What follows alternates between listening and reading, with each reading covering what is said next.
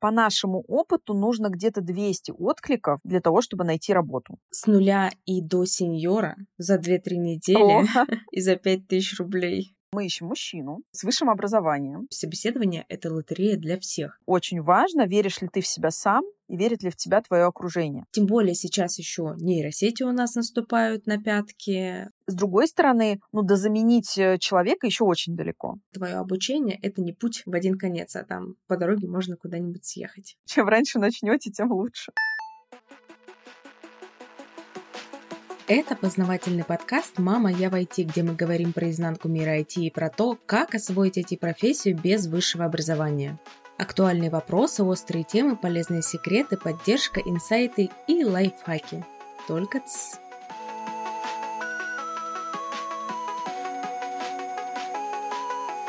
Привет, друзья из интернета! Меня зовут Мария Котова, и я уже несколько лет как могу с уверенностью сказать, что построила успешную карьеру в IT – у меня есть айтишное образование и очень большой реальный опыт работы в разных компаниях и ролях. Например, сейчас я работаю в большой австралийской IT-компании, где у меня даже есть свой отдел.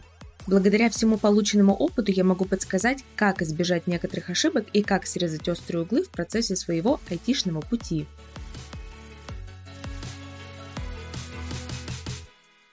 И сегодня у меня в гостях Алиса Курц. Она IT-блогер, программист, основатель школы IT-профессий IT Girls. Я вам дам потом ссылочку в описании на Алису, и вы можете найти ее школу.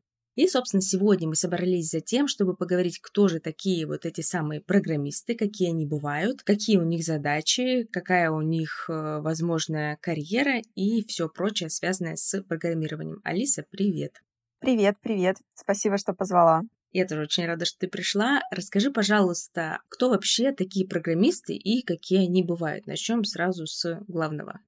Хорошо, поехали. Программист — это такая замечательная профессия, которая помогает э, превращать ожидания заказчиков, тех, кто придумывает идеи программного обеспечения, в код и превращать их, собственно, из идеи в программу. То есть это такой, по сути, посредник между компьютером и заказчиком, нашим потребителем э, тех приложений, тех сайтов, которыми они будут пользоваться.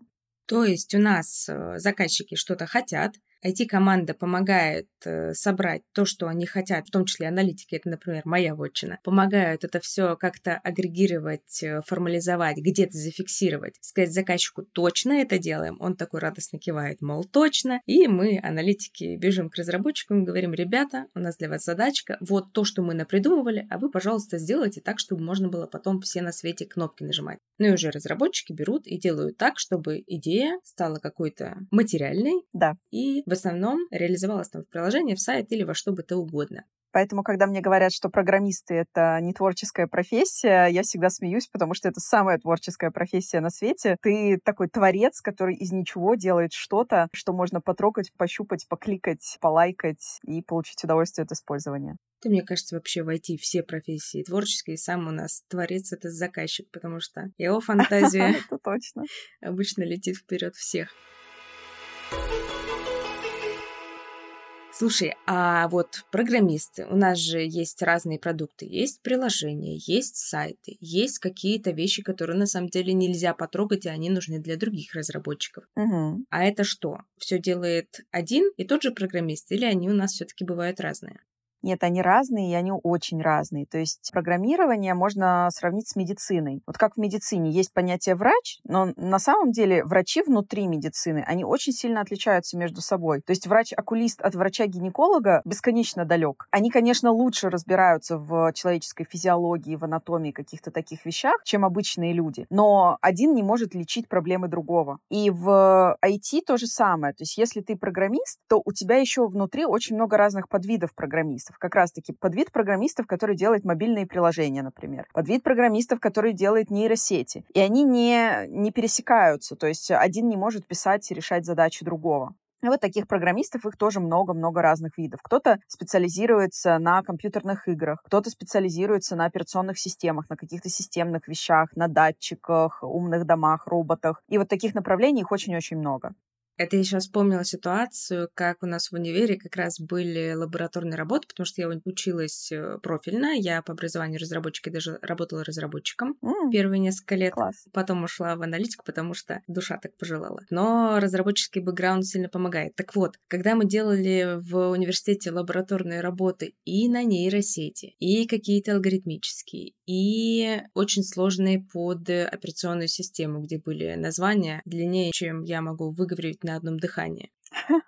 Вот тогда я думала, неужели мне предстоит всем этим заниматься? Это ж, ну, голова лопнет. А оказывается, того, ну что, каждый потом просто специализируется на чем-то одном, и, наверное, все это нам давали, чтобы можно было выбрать. Определиться, да. А скажи, пожалуйста, какой именно программист тогда ты?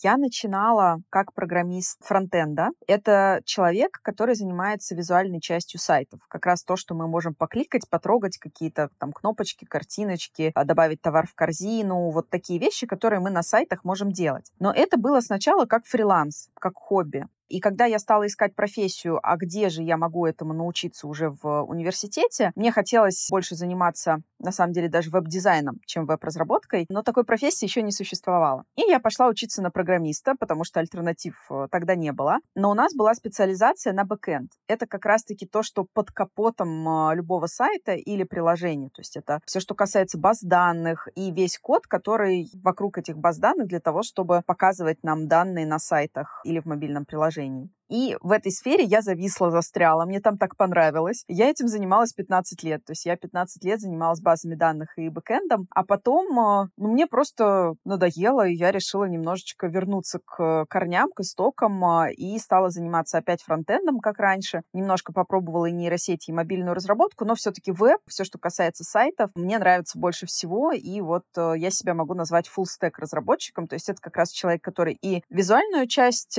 знает, и то, что под капотом, фронтенд плюс бэкенд, это называется full stack. Вот я тот самый full stack. Вообще забавно, что, мне кажется, все айтишники говорят э, для описания того, что не видно, под капотом. Ты сначала сравнила, конечно, с медициной, но такое ощущение, что IT — это вот это вот реально как машина. И, по сути, фронтенд — это тот, который вставляет кнопочки в приборную панель, который вставляет кнопочки в руль, который обтягивает кожей руль, который делает руль приятным, удобным из той кожи, которую им тоже там кто-то придумал и дал. А бэкэндер — это тот, кто совмещает все то, что не видно, чтобы наши колеса крутились, угу. руль крутился и так далее. Вот здесь хочу вставить немножко. А надо понимать, что фронтендер — это не дизайн дизайнер. То есть он не придумывает, как именно должны быть эти кнопки там расположены или даже какие именно они должны быть. То есть он может участвовать в этом процессе, но фронтендер — это именно тот, кто реализует идею дизайнера. Мы обычно ничего сами не придумываем, нам дают макет, и ты такой, вот, у меня есть макет, я по нему буду делать. Ну да, это как, в принципе, с машиной. У нас есть целый отдел, который занимается эргономикой и визуальным да, представлением, да, да. а уже потом кто-то это делает по макету. Но получается, что у нас есть все-таки разница с машиной, потому что, да, у нас э, внешний вид придумывают дизайнеры, требования собирают аналитики, и, казалось бы, разработчику в этой истории особо негде разбежаться для творчества. Но вот фишка в том, что разработчикам всегда говорят, что нужно сделать. То есть, что это зафиксировано. А вот как это делать, вообще полет. Это уже наша фантазия. Полет да, мысли абсолютно. Полный полет мысли. Свободный. А у тебя, получается, есть айтишное образование. Да, да, я в итоге, мне было ужасно скучно учиться в школе, и я пошла сначала в колледж учиться на программиста, отучилась в колледже, получила среднеспециальное образование, и потом пошла в университет э, уже получать высшее тоже на программиста. А как ты вообще выбрала эту профессию еще в школе? Потому что я, наверное, примерно в то же самое время выбрала ту же самую профессию, потому что, да, альтернатив особо не было. Но меня это, кажется, было отчасти случайностью, отчасти потому, что у нас была довольно хорошая информатика в школе. У меня замечательно получалось, я такая, ну, кажется, все будет легко. Я, конечно, тогда очень ошиблась, что будет легко, но, по крайней мере, интересно. А как у тебя сложилось? А, мне очень повезло в том плане, что у меня папа был айтишник. Он из тех, кто занимался железом, не софтом. Но у меня очень рано появился компьютер, и папа с горящими глазами там это все ковырял, э, собирал, пересобирал, э, перенастраивал и так далее. И невозможно было не влюбиться просто в эту профессию, когда у тебя папа, ну вот он у меня такой типичный инженер, борода, свитер, очки, вот как э, с картинки. И я, естественно, заразилась этим. И когда я выбирала себе профессию, я понимала, что, во-первых, я хочу что-то, что мне будет будет также интересно, от чего могут гореть глаза. А кроме компьютера мне тогда не было ничего настолько интересно. И нужна была профессия, в которую можно войти, ну, скажем так, без блата. Потому что семья у нас была не богатая, обычная совершенно. И, например, еще второй у меня был вариант — это дизайн одежды. И я понимала, что в дизайне одежды я сама не пробьюсь. И мне нужно было что-то, где можно просто своими мозгами самостоятельно, без каких-то связей, без блата, стать крутым специалистом, и это как раз было возможно.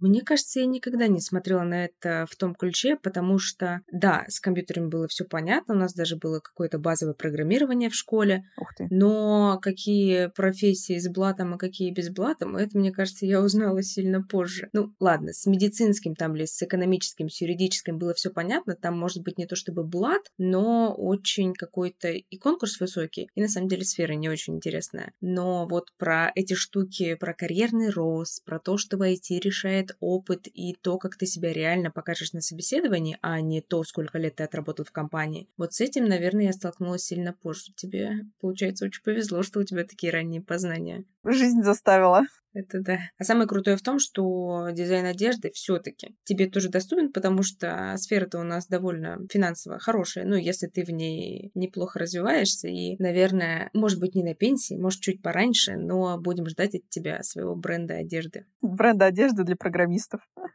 Да. Кстати, почему нет? Расскажи, как вообще строилась твоя карьера? Ну вот ты отучилась сначала в колледже, потом в университете. Потом что? Ты нашла первую работу или она нашла тебя сама? Как вообще у тебя складывалось здесь?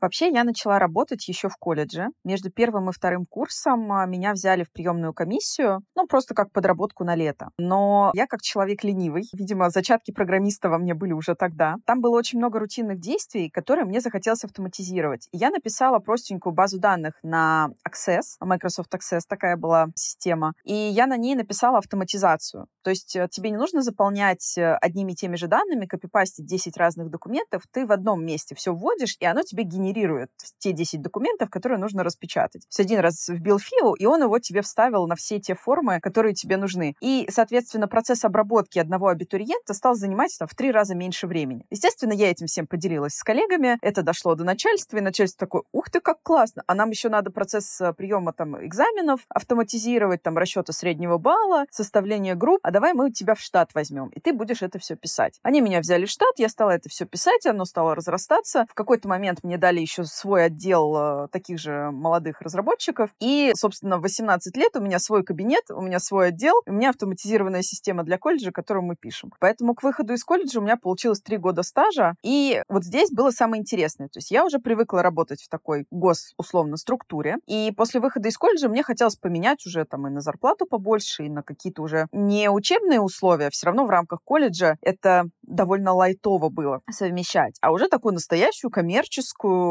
разработку. Я стала искать, и тогда попадалось очень много вакансий, в которых писали, что мы ищем мужчину с высшим образованием, 25 лет возраст и 3 года стажа. У меня из этого всего было только 3 года стажа. И самое смешное, что я все равно откликалась, я подавалась, и меня взяли. Я нашла достаточно хорошую работу, причем это была тогда удаленка. Ну и параллельно, естественно, я поступила в универ на вечернее для того, чтобы была возможность совмещать работу с учебой, ну потому что возможности не работать у меня тогда не было. И как-то так пошло-поехало. Я помню, я тогда писала на, прости господи, PHP, и, и в принципе тоже занималась автоматизацией уже каких-то ипотечных процессов, э, процессов кредитования, тоже там генерация документов, аналитика, вот это все. И это было довольно интересно. И так вот потихонечку моя карьера развивалась. В какой-то момент я перешла из э, российских компаний в европейские. И последние 10 лет я работаю в скандинавских компаниях, и это лучшее, что было со мной в моей жизни, потому что, конечно, есть разница между международным рынком и российским. Э, на международном гораздо лучше отношение к людям в целом. Мне прям очень нравится и хороший work-life balance, да, баланс работы и личной жизни. Потом постепенно стала там на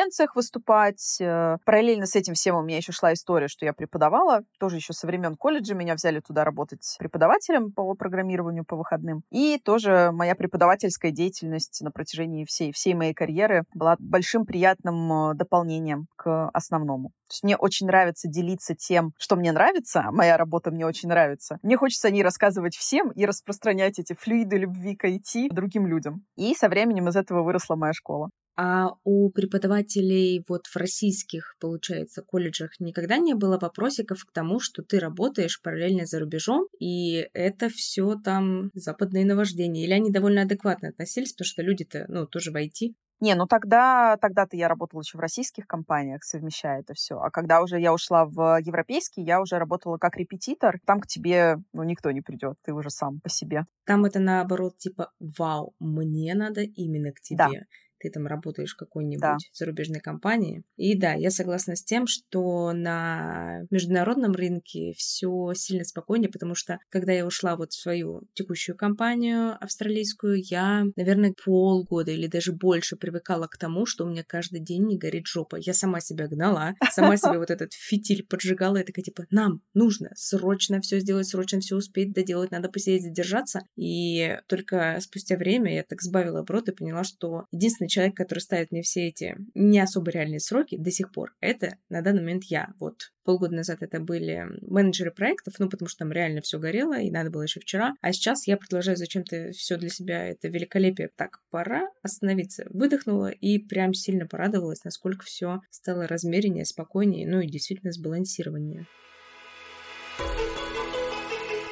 А ты сказала, что последние 10 лет работаешь в зарубежных компаниях. А как вот дела обстоят прямо сейчас? Ты все еще где-то работаешь или основной твой проект — это твоя IT-школа профессий? Сейчас действительно мой основной проект — это школа. Где-то год назад только я уволилась, я до последнего совмещала, то есть где-то два года я совмещала школу с э, работой в найме, и это было очень тяжело, и в какой-то момент я поняла, что страдает и то, и другое. То есть когда я на работе, ну, во всяком случае, решаю рабочие задачи, то есть на работе это такое относительное, когда ты на удаленке, но когда я решаю рабочие задачи, я думаю о том, что у меня там в школе что-то недоделано, что-то еще хочется докрутить, э, исправить, еще очень много задач, и в какой-то момент я выбрала школу, хотя в школе доход был меньше, чем у меня был в найме. Но я об этом не пожалела ни, разу. Ну и, наверное, когда ты начала уделять школе больше времени, эта ситуация с доходом-то тоже изменилась. Ну, на самом деле не намного. Сейчас примерно то же самое у меня в э, школе, что было в найме, только не так стабильно. Но, с другой стороны, все-таки, когда ты делаешь свой проект,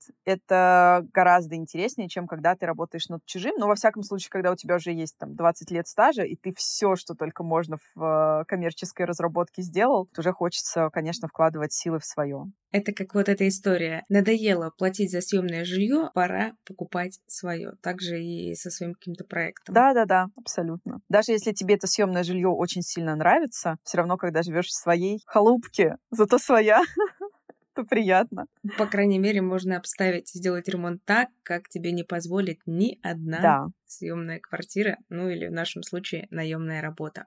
Это точно. Расскажи немножко подробнее про свою школу. Чему вы учите, как вы учите? И вообще, вот самый главный вопрос, который, наверное, волнует каждого человека, который задумался, ну, пора начинать переходить в это ваше OIT, но что делать, как не потратить на университет 5 лет жизни, потому что есть какие-то обязательства, есть уже какая-то дополнительная жизнь, и ты просто не можешь э, учиться 5 лет, прежде чем начнешь вот работать. Что у тебя со школой, как вы учите, как долго вы учите и как, по твоему мнению, не только твоя школа, но и вообще онлайн-образование современное, более быстрое, это хорошая альтернатива классическому? Это не просто хорошая, это, пожалуй, единственная альтернатива, потому что наше классическое образование, я как репетитор могу сказать, к которому ходит очень много студентов со всех вузов страны, из лучших вузов, я вижу какие там устаревшие программы, мне становится дурно, потому что я понимаю, что эти знания практически никогда не пригодятся. Те языки, те технологии, которым сейчас учат в вузах, они очень сильно далеки от того, что нужно на реальном рынке труда. И на самом деле моя школа родилась как раз из этого. То есть я как репетитор понимаю, понимала, что да, я помогаю студентам а, сдавать лабораторные работы, писать курсовые дипломные проекты, но им это никогда не пригодится. Им нужны совсем другие знания. Я сделала школу наоборот. То есть у нас минимум теории, минимум базы, у нас супер много практики, супер много тех технологий, которые именно сейчас нужны на рынке труда. То есть я прям пошла на HeadHunter, отобрала все вакансии на junior. Тогда первый курс, который мы запускали, это был фронтенд. Я выбрала именно его, потому что было много вакансий. Ну, относительно много. И было понимание, что именно с фронтенда большинству новичков легче всего начинать. То есть тебе не нужна там какая-то вот математическая база, тебе не нужно какое-то суперобразование, понимание каких-нибудь миллионов видов математики. Ты можешь начать с нуля. Фронтенд — это такой хороший вариант для начала с нуля, если ты выбираешь именно разработку. Потом мы добавили курс э, по бэкэнду, и таким образом мы полноценных веб-разработчиков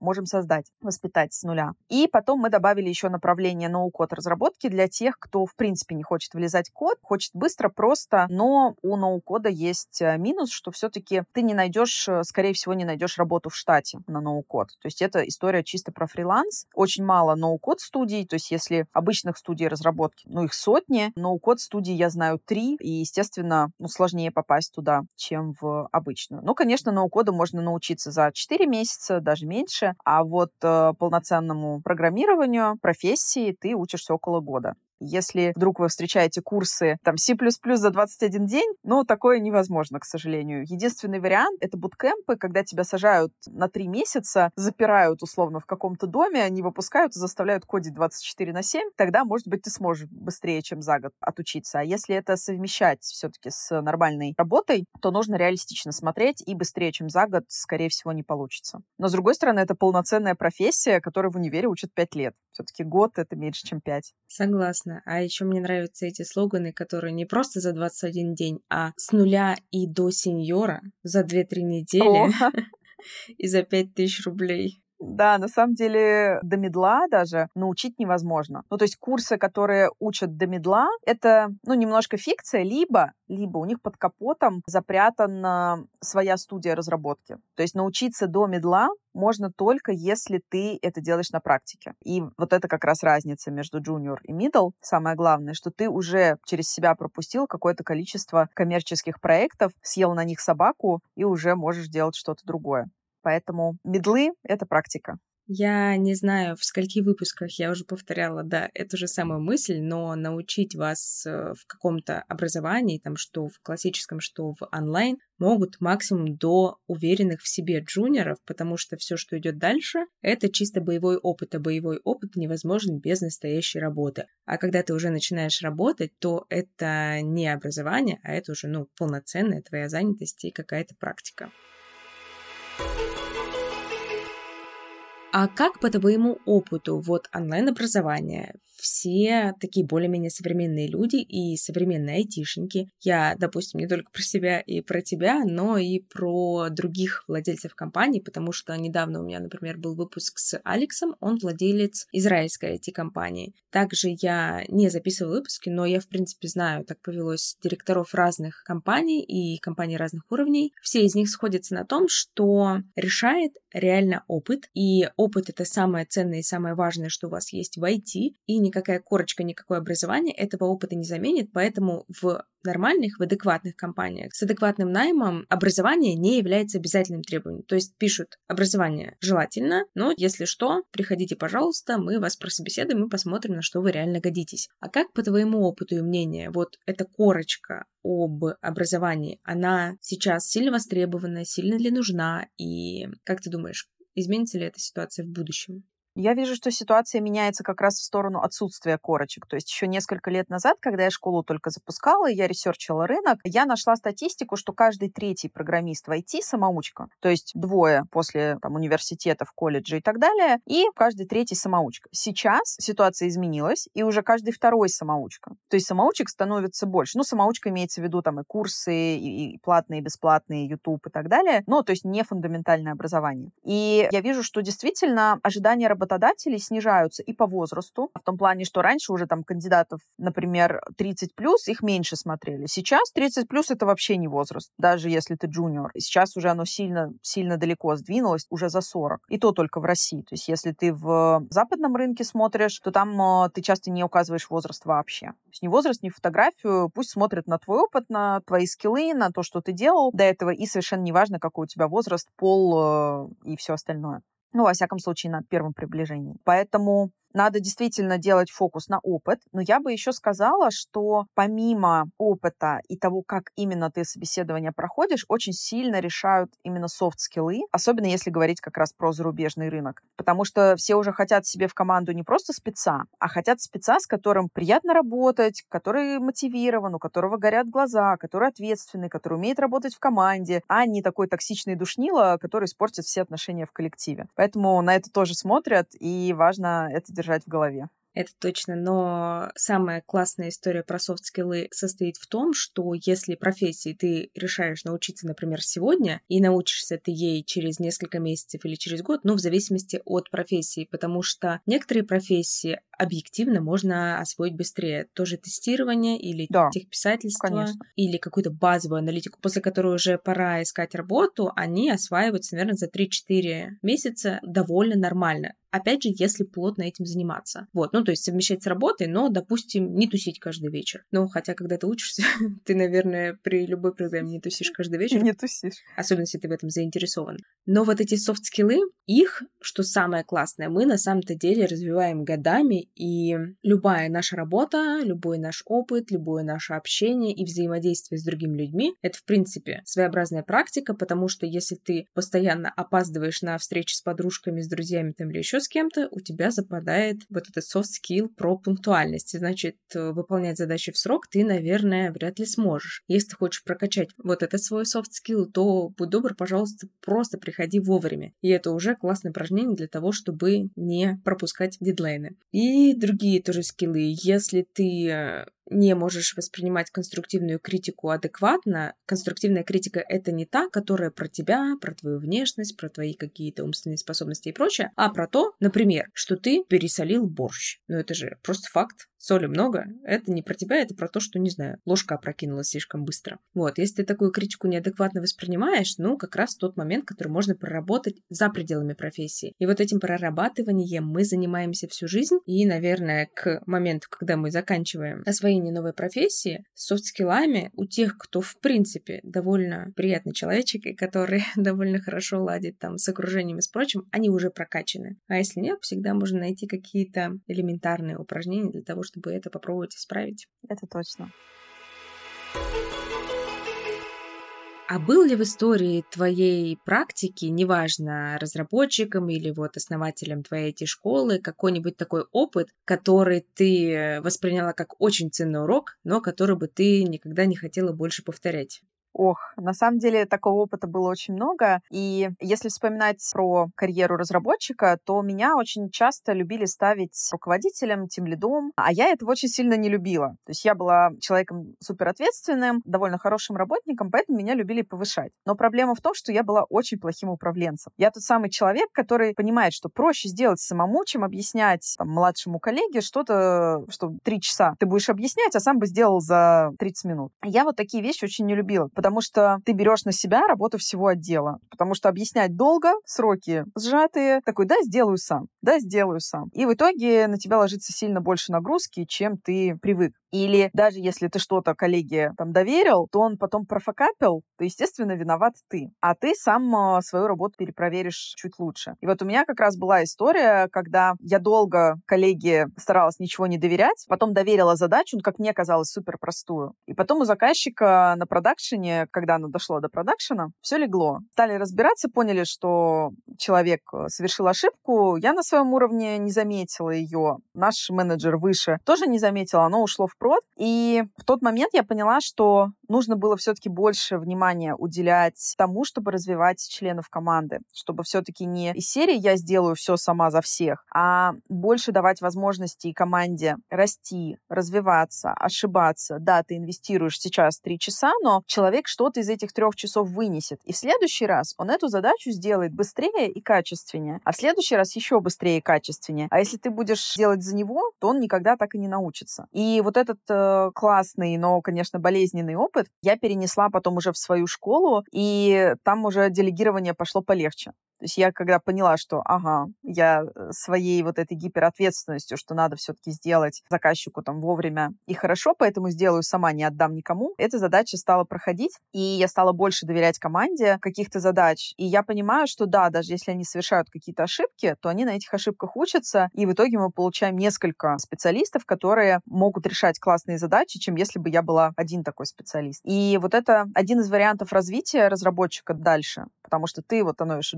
джуниор, потом ты middle, потом ты сеньор, а вот от сеньора куда тебе дальше расти? И самый такой очевидный путь расти уже в руководителя команды, в тем лида. Но тебе тогда нужны совершенно другие качества. То есть если ты привык сидеть кодить в уголочке, то тут тебе нужно развивать умение общаться с людьми, руководить людьми, передавать им знания и доверять им. И это гораздо сложнее, чем учиться кодить. Поэтому чем раньше начнете, тем лучше. Из этой истории можно сделать два классных вывода. Первый — это тот, который является поводом для переживаний очень многих начинающих. Мол, вот они все такие классные, а я ничего не умею, и у меня никогда не получится. Судя по этой истории, чтобы получалось, нужно просто брать, делать, пробовать, и только это приведет тебя к какому-то развитию, и это развитие, но оно не пятисекундное, оно занимает какое-то время. Если потом оглянуться на путь, пройденный, допустим, за последний год, то маловероятно, если ты каждый день по чуть-чуть что-то делал и в чем-то прокачивался, что ты не заметишь прогресса. Ну или, по крайней мере, можно просто на старте в свой дневничок записать, вот сегодня день ноль, я умею то-то, то-то и то-то. А сегодня день 365 или 366, и вот сегодня я умею и первое, и второе, и третье, и десятое, и вообще я такой молодец, я еще с коллегами общаюсь. И дедлайн нарушал всего три раза за весь этот год.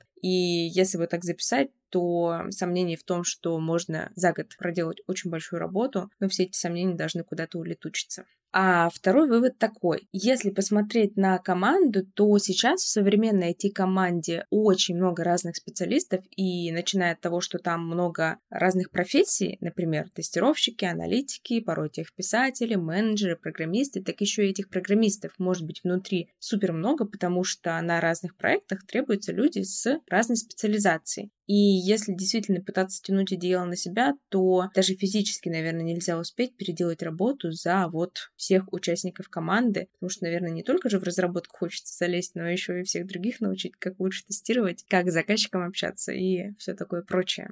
И в связи с этим, в связи с тем, что у нас и команда расширяется, хотя лет 10 назад еще такого не было, там был вот один разработчик, и у нас разработчик делает все. А только вот, наверное, года, мне кажется, после 15-го пошло такое разделение более-менее в России. Вот. Тем более сейчас еще нейросети у нас наступают на пятки, low-code появился и все такое прочее. Как думаешь, вот после этого бума с нейросетями, с новыми подходами, какие появились у нас новые варианты развития событий? Вот нужны ли до сих пор айтишники или нейросети всех заменят? Ох, ну на самом деле нейросетям да заменить всех еще очень и очень далеко. Пока, ну, наверное, кроме копирайтера, но копирайтера обычно нет в IT-командах. Про то, что нейросеть пока не заметит никого, я на самом деле согласна. И если быть честным, то она может быть и не заменит даже каких-нибудь копирайтеров, ну или тех писателей, если мы говорим про то, что айтишные компании не нанимают копирайтеров, их функции вот тех писатели могут выполнять, если потребуется.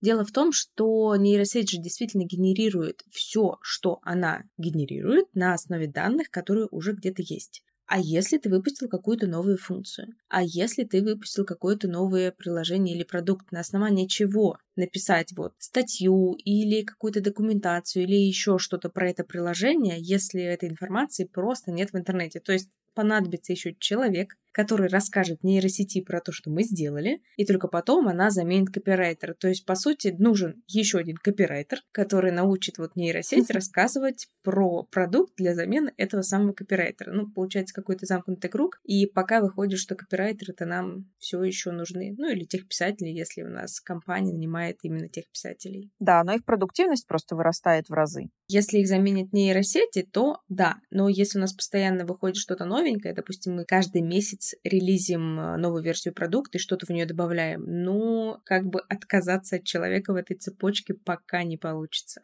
И хорошо. И хорошо. Люди тоже нужны сложно кого-то заменить полностью, потому что, да, можно нарисовать дизайн, но тот дизайн, который нарисован нейросетью, его еще нужно очень сильно обкатать для того, чтобы превратить его в реальный дизайн-макет, который нужен э, разработчикам для работы. Банально нейросеть не умеет генерировать тексты, которые тебе нужны. В всяком случае, сейчас не умеет. Тексты имеется в виду на макете. И разделять этот макет по кусочкам. Это все делается вручную. То есть какую-то идею для вдохновения, как этот макет должен выглядеть в теории, ты можешь создать, но потом тебе нужно каждую кнопочку все равно вручную отрисовывать. Идем дальше. Что нейросеть еще может делать? Она может генерировать автотесты. Но нейросеть, она как человек. То есть она училась на реальных примерах, на реальных кусках кода, на реальных задачах. И получается, что те ответы, которые она дает, они содержат ту же вероятность ошибки, как если бы это человек писал. И за ней обязательно нужно перепроверять. И кто-то должен запускать ее, в конце концов, создавать вот тот самый запрос. Поэтому все равно мы от э, человека, который пишет автотесты, не сможем избавиться. Идем дальше. Разработка. Какие-то, опять же, простые вещи, которые хорошо алгоритмизированы, на которых она училась. Какие-то студенческие задачки, там, не знаю, переверните массив, э, переверните строку, считайте диагональ, такое прекрасно. Если ты ей даешь реальную задачу, которая у тебя в работе,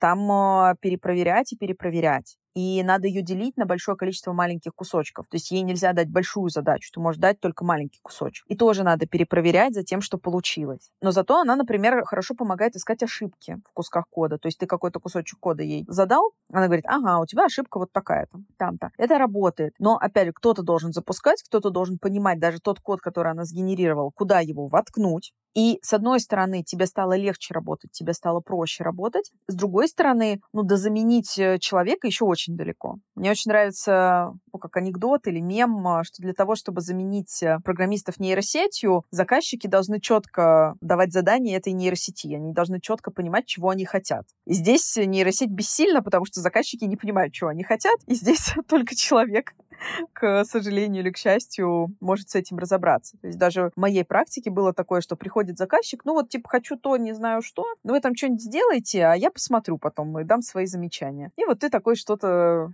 сидишь, импровизируешь. Конечно, спасибо аналитикам, что они появились как профессия и помогают а, с этим процессом справляться, но нейросеть пока еще очень сильно далека до того, чтобы заменить э, хоть одну профессию полностью, но она становится очень крутым помощником. То есть э, это прям инструмент. Но инструмент кто-то должен держать в руках. Даже если тебе дали самый крутой молоток на свете, кто-то должен этим молотком стучать. Так что до замены программистами еще далеко, но вот э, low-code инструменты, на самом деле, вот они могут достаточно сильно повлиять на рынок в том плане, то есть что такое low-code и no-code инструменты. Представьте, вы маленькая парикмахерская, и вы хотите себе сделать сайт, чтобы приводить клиентов, чтобы вас больше людей узнавало. Вы идете к разработчикам, и разработчики такие, ну, и это будет 50 часов разработки, час разработки минимум 2000 рублей. Вот вам э, ценник на сайт, э, плюс еще какие-то расходы туда-сюда, но не меньше соточки. И маленькая парикмахерская такая сидит, э, грустит, потому что это большие деньги для них. Либо ты можешь открыть тильду и за два часа накликать себе сам для своего бизнеса, для своей парикмахерской какой-то минимальный сайтик по шаблону, поставить туда свой там прайс, описание своих мастеров и все.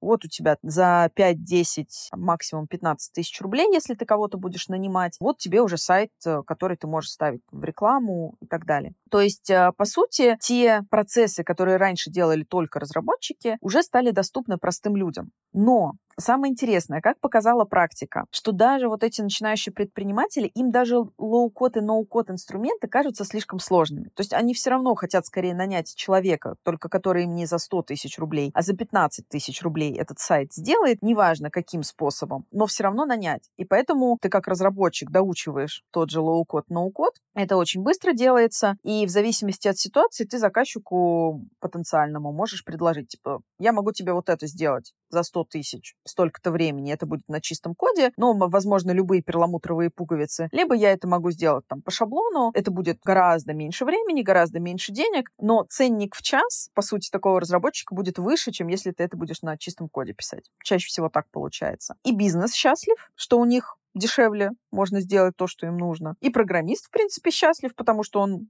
смог реализовать заказчику то, что ему надо, еще и получить за это более высокий рейд э, в час. Поэтому я бы совершенно точно не боялась этих инструментов, но то, что их нужно и можно изучать, совершенно точно. На самом деле неудивительно, что заказчики из других бизнесов, ну, из любых, не связанных с IT, из digital, боятся какого-нибудь конструктора типа Тильды, потому что мне, когда нужно было подключить платежки у себя на сайт, я там посидела и попыхтела. Не все так очевидно, когда ты делаешь это первый раз, это еще найти надо, прочитать всякие мануалы, совместить все это у себя в голове, потом совместить все это на сайте. Конечно. И если уже я посидела, попыхтела, человек, который от IT-сферы, ну, максимально недалек, то когда ты это только в интернете видел или где-нибудь посты читал, или билборды посмотрел, что добро пожаловать в IT, то еще бы это не напугало. Поэтому классно, что можно всегда обратиться к профессионалам и получить желаемый результат, очевидно, быстрее, но и в каком-то смысле даже дешевле, потому что если ты потратишь свое драгоценное время и сделаешь это за неделю, возможно, это будет дороже, чем если ты заплатишь кому-то 15 тысяч рублей. Да, абсолютно. Но прелесть в том, что нагуглить можно все. То есть ты можешь нагуглить, как тебе сделать сайт на Тильда. Ты можешь нагуглить в интернете, посмотреть э, и так далее. Есть э, куча бесплатных возможностей научиться программировать. Но просто, когда ты делаешь это сам, без какой-то системы, у тебя нет четкого трека, у тебя нет каких-то дедлайнов, тебе, естественно, сложно в этом треке удержаться. Ты такой, ну, типа, завтра продолжу, ну, потом. И это может растягиваться. Поэтому, конечно, что-то делать бесплатно и самостоятельно действительно можно, но это будет сложнее, чем если ты к профессионалам придешь. Вообще верно, нагуглить можно действительно все, но когда ты не очень понимаешь, какая информация правильная, какая информация более актуальная, какая информация может быть более достоверная, то гугление, конечно, это процесс приятный, но если тебе не с чем сопоставить результат, то получается довольно сложно. Ты можешь любую профессию, хоть программирование, освоить с нуля самостоятельно и за 0 рублей, но, скорее всего, на такое освоение потребуется сильно больше времени, чем если ты обратишься обратишься к какой-то онлайн-школе или онлайн-курсам и доверишь свой прогресс образовательный профессионалам и людям, которые, ну, наверное, что-то понимают в этой специальности, потому что они в ней работают уже много-много лет. Скорее всего, будем честными, если они занимаются преподаванием, то у них и с работой-то выходит все нормально, потому что заниматься преподаванием сразу, без опыта, это очень сложно, и ты двух слов связать не сможешь. А если ты уже дошел до этой стадии, то и финансово у тебя все хорошо, и профессионально у тебя все хорошо, и, скорее всего, по крайней мере, войти все, что я замечаю. Те люди, которые начинают учить, они либо устали повторять одно и то же по 10 раз и решили как-то это все собрать вместе, либо они вот сделали занятие для души, ну, конечно, не без финансовой какой-то мотивации, потому что сложно очень долго делать что-то за бесплатно. И порой проще довериться вот таким людям и выстроить свой образовательный процесс с помощью каких-то курсов, нежели гуглить все самостоятельно и радоваться, что ты потратил на это ноль денег. Это сто процентов. Но к выбору этих курсов нужно подходить супер внимательно и как раз перепроверять э, экспертов. А действительно ли они эксперты или это теоретики? Так что очень-очень правильно ты сказала, что действительно люди должны быть из индустрии, и они, ну, их должно быть можно нагуглить, если что. С другой стороны, я слабо себе представляю, когда ты работаешь, не знаю, каким-нибудь бэкэндером или аналитиком в какой-нибудь зарубежной IT-компании, и вы делаете какой-то проект, а твоя работа, она как бы внутренняя, и ты не копирайтер там, не креатор, где на сайте подписан вот эту статью, создал такой-то, такой-то человек. Вот как доказать, что ты тот самый профессионал? Это тоже вопросик со звездочкой, но... Но у тебя есть хотя бы LinkedIn. С другой стороны, если у тебя нет LinkedIn, наверное, ты, рассказывая о своей профессиональной деятельности и там о процессе каком-то обучения студентов, у тебя как минимум есть либо кейсы, где сами студенты уже говорят, либо студенты, которые нашли работу. И тут важно упомянуть, что студенты, которые не, не нашли работу, это тоже вроде бы не признак того, что ты плохо учишь, порой это просто признак того, что человек не смог дожать, не смог справиться вот с этим процессом собеседования, потому что тоже всякое бывает. Либо действительно в какой-то момент понял, что нет, все-таки вот IT это не его, и я пойду в какую-то смежную специальность, потому что даже если ты осваивал какую-то IT-профессию, смежных специальностей все еще довольно много. И есть варианты, куда можно перебазироваться. Например, учился на тех писателя, а такой, а нет, все-таки буду копирайтером. Но в таком случае работу ты тоже найдешь, и этим тоже можно похвастаться, потому что классно наверное, когда твое обучение — это не путь в один конец, а по дороге можно куда-нибудь съехать. Это точно. И я часто встречала ситуации, когда человек приходит учиться, например, на разработчика, но в процессе понимает, что ему интереснее больше общаться с людьми и уходит в проекта. Но имея бэкграунд разработчика, ему потом легче работать проектом, потому что ты как минимум понимаешь, тебе сроки вообще говорят реальные или нереальные. И я думаю, что аналитикам тоже, ты уже говорила об этом, что легче работать, когда у тебя есть бэкграунд разработчика. Намного легче войти в эту профессию. В принципе, можно до того же уровня дойти и просто, когда ты сразу начал с аналитики, но вот какая-то смежная профессия, она в новой профессии дает тебе такой большой буст, и ты, например, можешь перебазироваться из разработки в аналитику не там за год, полтора-два, чтобы прям выйти на уровень уверенного мидла, который уже на пути к сеньору, ему там пара шажков осталось. А ты можешь сделать это, наверное, быстрее, просто потому что у тебя не с нуля, потому что любой опыт вот в IT-сфере, он делает тебя из нулевого каким-то таким промежуточным специалистом на пути в новую профессию. А есть ли у тебя какая-нибудь история про студентов твоей школы, когда человек пришел, он сам в себе максимально сомневался, и, может быть, даже преподаватели в него не до конца верили, не потому что он, допустим, не очень сообразительный, это вообще нельзя проверить на старте, а потому что вот настолько много в нем сомнений, что ты сам думаешь, не факт, что человек просто дойдет до конца. Ой, ты знаешь, у меня была одна из любимых учениц, обожаю ее. Она закончила филфак МГУ. Это был мой самый первый поток, который я вела еще сама лично. И девчонка классная, но она как раз вот с этим стереотипом в голове, что я гуманитарий, у меня ничего не получится. Но у нее был огонек, она хотела папе айтишнику доказать, что она вообще на что-то способна. И это ее поддерживало. Каждый урок она приходила чуть ли не со слезами на глазах, что у меня ничего не получается, все отвратительно, я глупая, я не смогу. И я ее поддерживала, уговаривала, говорила, что ты молодец, все у тебя получится. И что самое смешное, я-то видела ее домашние задания, как она их выполняла. Человек программист от Бога. Она делала все идеально. Там вообще не придерешься. То есть у нее были великолепные домашки, но ее внутреннее самоощущение постоянно ее откатывало назад. И э, я очень переживала, действительно, дойдет она или нет. Я не сомневалась в ее мозгах ни на секунду, но вот это вот ее неве- неверие в себя, ее, ну, по сути, низкая самооценка, и то, что ее со школы все время говорили, ты гуманитарий, ты гуманитарий, математика не твое, у тебя не получится, куда ты лезешь. Конечно, я очень боялась, что она в какой-то момент опустит руки, но нет, слава богу, мы дошли до конца. Она трудоустроилась, поработала какое-то время в стартапе, и э, сейчас вот поменяла работу уже такого на хорошем хорошего медла с шестизначной зарплатой. Я за нее бесконечно счастлива. Она и папе все доказала, и себе все доказала, что нет, если ты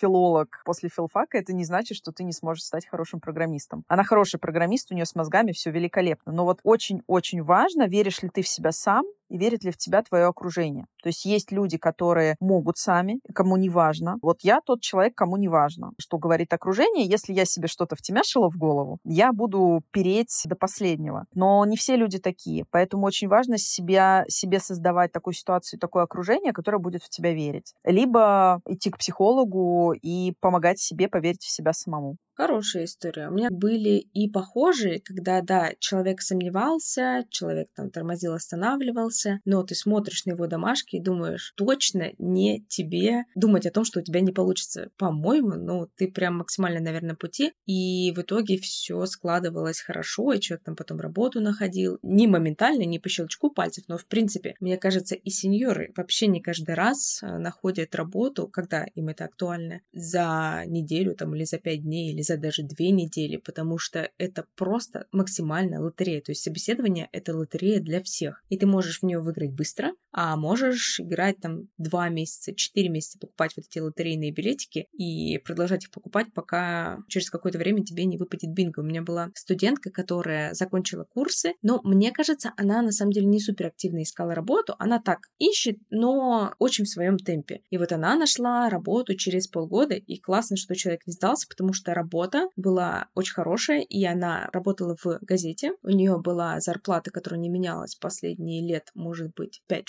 И когда она перешла вот на позицию техписателя в IT, просто ее зарплата с нуля выросла в два раза по сравнению с зарплатой в газете. И в этот момент ты думаешь, как же замечательно, что ни ты не сдалась, ни я не сдалась, когда тебе писала, ну что, как там твои поиски работы? В то же время бывают студенты, у которых все идет замечательно, все идет хорошо, они прям все делают по максимуму, и потом сдаются вот в самом конце, когда нужно проходить собеседование, а собеседование, как мы сказали, это такая лотерея, и все что угодно может пойти не так. Не знаю, плохо ты поздоровался на старте, а у интервьюера день с утра не задался. И все. И вот это собеседование, оно очень, наверное, многих потенциально успешных айтишников где-то срезало, либо как минимум затормозило. Вот есть ли у тебя какая-нибудь похожая ситуация или, может быть, рекомендация, что можно делать людям или как долго нужно ждать людям, или вообще стоит ли людям ждать, если у них из раза в раз на собеседовании не получается, а им продолжают говорить, да нет, это вот то, чем тебе суждено заниматься, у тебя так все здорово получается. У меня есть одна история, как девушка,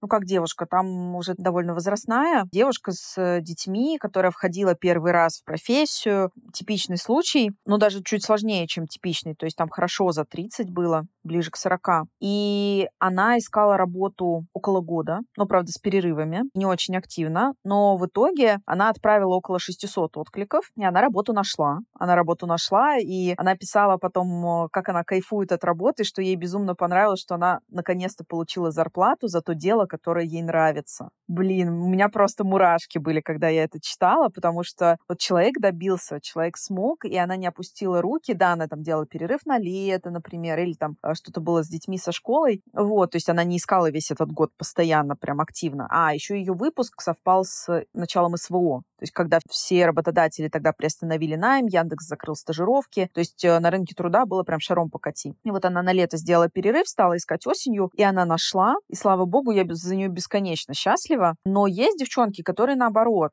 по нашему опыту нужно где-то 200 откликов для того, чтобы найти работу. Ну, от 200. А кто-то отправит 3 и такие, ой, меня не позвали никуда.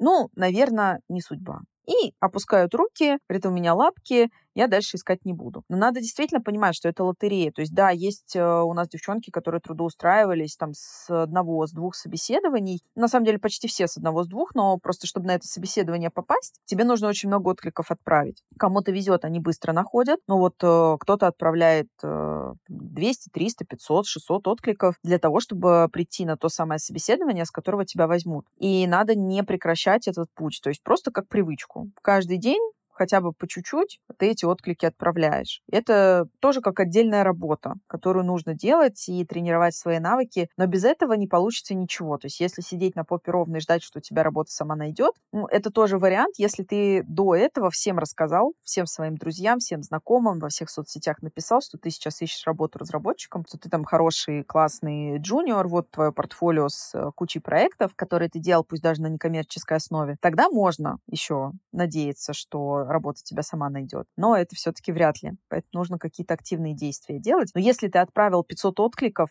то не найти работу надо очень постараться. То есть все равно рано или поздно количество переходит в качество. Надо просто дождаться этого момента и понимать, что быстро оно не случится. То есть 200 — это минимум. Вот если ты 200 отправил, ничего не произошло, надо уже как-то задуматься, может быть, менять стратегию. А, но совершенно точно не опускать руки. И еще, мне кажется, нужно держать в голове, что, как ни крути, но, допустим, есть сезонность в найме определенная, есть периоды спада, есть периоды, когда, например, работодатель запланировал какие-то вакансии. Это, например, такой период вот конца января и февраль, когда у тебя перед Новым годом был выделен бюджет, были примерно определены цели на будущий финансовый год, было подсчитано, сколько и каких сотрудников нужно нанять, Этих всех сотрудников успешно наняли, и, скорее всего, где-то в марте будет какая-то пауза. Да, там стопроцентно всплывут какие-нибудь вакансии, когда одни экстренно уволились, другие там ушли в декрет, третьи поменяли должность или просто пришел заказчик внезапно, и компания захотела взять этот проект, и ей потребовались еще люди. Но таких вакансий будет, скорее всего, меньше, чем вакансий вот в эти запланированные периоды. И ты просто можешь попасть в такую волну. Или, например, ты просто можешь никак качественно составить резюме. Это тоже такой отдельный пункт, которому нужно уделить внимание. И если на каких-то обучениях есть, например, опция проверки твоего резюме, то это стопроцентно будет эффективнее, чем ты его наклепаешь как-нибудь на коленке. Или, например, если вы освоили какую-то профессию, и там вот про резюме ничего не было, либо вы это делали самостоятельно, ну, потрудитесь, поищите какие-нибудь рекомендации или примеры хороших резюме, потому что сейчас концепция меняется, и просто написать, что ты человек, который очень хочет работать разработчиком, вот, пожалуйста, возьмите меня, это уже не прокатит, потому что в 2016 году я примерно так нашла работу. У меня резюме, мне кажется, было по текущим стандартам очень посредственное, я бы даже сказала некачественное. Я просто его отправила, сказала, а, меня позвали на собеседование, я прихожу, говорю, у меня бэкграунд айтишный есть, практически тоже есть, образование есть, но профессионализм бизнес-аналитика — это то, чему пока нигде не учат. Поэтому я знаю про нее в теории, и вам очень нужно меня взять. Мне сказали, пожалуй, что так. Мне кажется, сейчас такое уже либо не прокатит, либо прокатит, ну, вот в каких-то исключительных случаях. И реально нужно и терпением запастись, и все-таки к этому процессу как-то подготовиться. И благо у нас есть возможности поговорить с людьми, просто проспрашивать, как это все реально происходит и что нужно знать, чтобы свои шансы увеличить. А если ты расслабленно ищешь работу и отправляешь по одному резюме в день, то вот эти 200 откликов, это получается... Да, это надолго. 200 дней. Это надолго. И даже если тебе кажется, что ты как бы активно ищешь работу, то по текущим реалиям может оказаться, что не совсем, потому что мне рекрутеры рассказывали, что средний сейчас поиск работы для джуниор, с учетом того, что отрасль стала востребованной, с учетом сезонности, с учетом всяких других факторов, может занимать от двух до шести месяцев. Ну, то есть, если вы сдались раньше, чем шесть месяцев, прям такой плотной работы, плотных отправлений своего резюме, то, наверное, вы сами сделали себе хуже, а не профессия для вас не подходит. Да, ну и надо сказать, что смелость на самом деле берет города. Я знаю кучу девчонок, которые именно благодаря своей смелости нашли первую работу быстрее. Так что да, может быть, э, резюме э, и прочее должно быть вылезано, но эффект вот этой смелости, как ты сказала, возьмите меня, я клевая, а там разберемся, оно до сих пор работает. То есть быстрее всех трудоустраиваются не те даже, кто лучше всех учился, а трудоустраиваются те, кто смелее всего, у кого хорошая харизма и уверенность в себе. И они идут на собеседование не с мыслью «ну, пожалуйста, возьмите меня». Они идут на собеседование с мыслью «я подарок, и вам офигенно повезет, если вы меня возьмете, а я еще повыбираю». И вот такие трудоустраиваются быстрее всех. Таких очень много у нас примеров, и на это приятно смотреть. Друзья, кто нас слушает, у меня для вас есть одна новость. Это заключительный выпуск первого сезона, и я на самом деле очень рада, что несколько месяцев назад я вообще решила делать этот подкаст, а сейчас я уже сделала целый первый сезон. И по такому замечательному событию я хочу сделать вам подарок, и Алиса хочет тоже к этому мероприятию присоединиться, правильно? С удовольствием, да. Вот. И мы решили, что если вы репостните этот выпуск себе в сторис, в Инстаграм, который запрещен на территории РФ, и отметите меня и Алису, ссылки на ее аккаунт я оставлю в описании к этому выпуску, то мы подведем итоги где-нибудь через недельку после публикации этого выпуска, то есть 27 июня, и выберем двух человек, которому отправим по открытке. Одну от меня, одну от Алисы, напишем вам что-нибудь там приятное, и вы будете эти открыточки ждать. Супер. Я очень много путешествую, так что открытка может быть э, из какой-нибудь самой интересной страны. Или из очень интересного места. Поэтому рассказывайте в сторис про этот выпуск подкаста, отмечайте нас и ждите подведения итогов 27 июня. Вызов принят. Алиса, дай какой-нибудь совет начинающим айтишникам, которые еще не до конца уверены, что они выбрали правильную профессию или что им вообще нужно работать в этом нашем IT, и они боятся каких-нибудь сложностей, что, мол, уже поздно, все уже давно начали, и войти меня вообще никто не ждет. Вот что ты можешь им сказать, чтобы они почувствовали себя увереннее? Проведу аналогию. Какое-то время назад, когда биткоин стоил тысяч пять, я думала, ну, все, как бы на, надо брать биткоин, но что-то я, наверное, уже упустила момент. Потом он стал стоить 10, я так и не купила. Потом он стал стоить 20, я, ну, вообще без шансов, просто без шансов. Биткоин 20, ну, больше уже расти не будет. Я все пропустила. Потом он стал стоить еще больше, потом, возможно, откатился назад. Я не знаю, сколько он стоит сейчас. Но я к тому, что когда первая мысль меня постигла, что все, дальше уже нет смысла брать, уже не вырастет, оно вырастало, вырастало и вырастало. Вот если бы я тогда сделала правильный выбор, то сейчас я бы могла уже озолотиться. Поэтому, если даже вас сейчас э, постигает мысль, что ну все, все поздно, на самом деле еще нет еще не поздно, но чем дольше вы тянете, тем э, ситуация будет становиться сложнее. То есть я вижу, насколько растут требования к джунам с каждым годом, и даже там три года назад входить в IT было гораздо проще, чем сейчас. Через пять лет это будет вообще на грани невозможного. Поэтому лучше не затягивать. Сейчас еще шансы есть, но с каждым годом это будет сложнее и сложнее, потому что требования к джунам становятся просто как крыло самолета, и туда добавляются все больше и больше и больше требований. То есть даже вот за три года, что я делаю свою школу, э, мы уже очень сильно модернизировали курс, потому что э, уже и TypeScript надо, и то надо, и все надо, хотят все больше и больше. Так что первый совет — не затягивать. Второй совет — это быть смелыми. И третий совет — это проявлять настойчивость. То есть понимать, что, скорее всего, с первого раза легко и просто не получится. И это нормально. То есть э, то, чем вы планируете заниматься, это реально сложная тема. Она для всех сложная. То есть если у вас что-то не получается с первого раза, это не значит, что у вас там плохие мозги или что-то с вами не так. Способность э, учиться программированию есть у всех. Способность понять программирование есть у всех. Я на сотнях э, людей, я в этом убедилась. Но здесь вопрос в том, чтобы вы не опустили руки.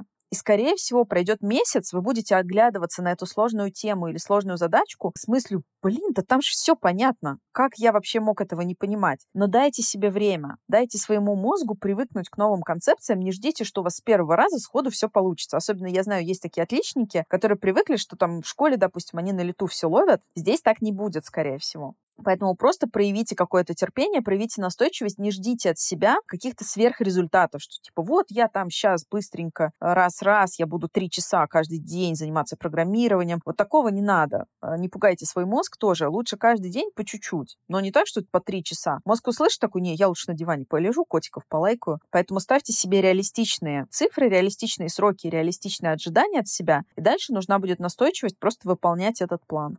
Но на всякий случай давай, чтобы совсем не напугать тех, кто собрался войти, скажем, что да, требования, конечно, растут, и это логично, потому что отрасли развиваются, но, скорее всего, лет через пять это не то, чтобы будет на грани невозможного, потому что те, кто нанялся на работу четыре с половиной года назад, они уже подрастут, и джуны все еще будут нужны. Просто чем дальше, тем больше объем информации вам нужно будет освоить. Это все еще будет реально, но вот этот конкурс «Человек на место», он будет повыше, и вам просто нужно будет запастись чуть большим терпением. Поэтому пока еще градус терпения не превышает каких-то разумных значений, собирайте ноги в руки и бегом начинать осваивать новое. А что касается вот этой бесконечной нагрузки на мозг, я сделаю сразу и все, и синдром отличника. Я где-то услышала недавно хорошую историю про то, что нужно жить на 6 из 10. И точно так же, мне кажется, нужно подходить к учебе. Не я сделаю лучше всех, а я просто сделаю. И сделаю это нормально. И это уже будет лучше, чем чем если бы вы не зашли, не попробовали новую какую-то профессию или новый навык вообще. Да, как это, идеально, но никогда. Типа того. Алиса, спасибо большое, что ты пришла. Мне было очень интересно с тобой пообщаться, потому что какую-то информацию, например, про то, как у тебя проходит работа со студентами, я давно хотела с кем-нибудь обсудить, потому что не так много онлайн-школ приходит ко мне в гости. Спасибо, мне тоже было очень приятно рассказать и поделиться. И я надеюсь вдохновить еще немножко людей на то, чтобы входить в IT и это делать не через 10 лет, а сейчас. Или множко людей. Или множко. На этом все. Ставьте звездочки, подписывайтесь на подкаст на той площадке, где вы его слушаете. Также подписывайтесь на мои соцсети и соцсети Алисы. Ссылки я оставлю в описании. А еще делитесь выпусками подкаста с друзьями и не забывайте про наш конкурс открыток. Услышимся в следующем сезоне. Пока. Пока.